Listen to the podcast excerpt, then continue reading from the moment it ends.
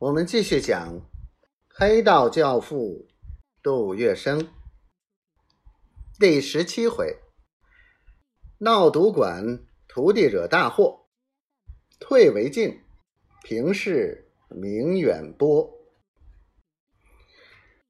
杜月笙初出茅庐，谁知差点就掀翻了人生的航船，而这个导火线正是这个江兆明。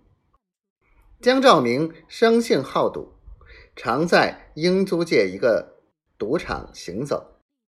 那里的老板严九龄是英租界的大亨，他的权势不逊于法租界的黄金荣。这天，江兆明又来严馆摇摊了。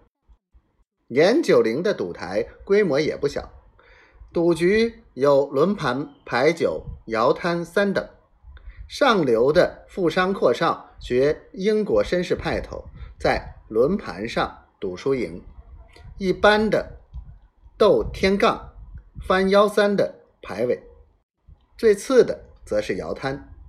摇摊俗名又叫掷骰子，赌柜上放口摇缸，盛三枚骰子，赌客下注猜点子。这种赌法简单，开缸便见颜色，直截了当。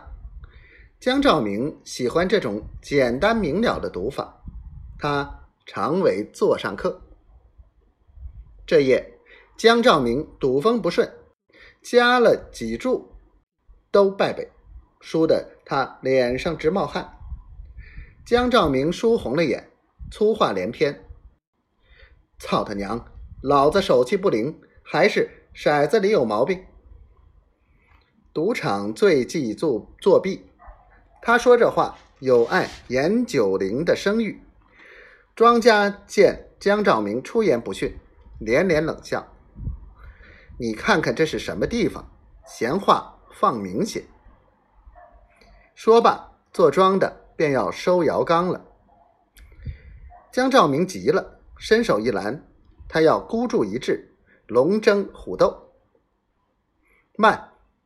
他看面前筹码还有一百多块，气呼呼的往前一推，下三点。这时的一担米也才八元，一注一百大洋，实是笔大数目。由于赌注下的大，赌场上的气氛非常紧张，赌桌上的赌客都乍舌不语。默默的退到一边，一瞬间，场面上敛息平气，肃静寂生，只听得摇骰子声，哗啦一下，坐庄的喊声“开”。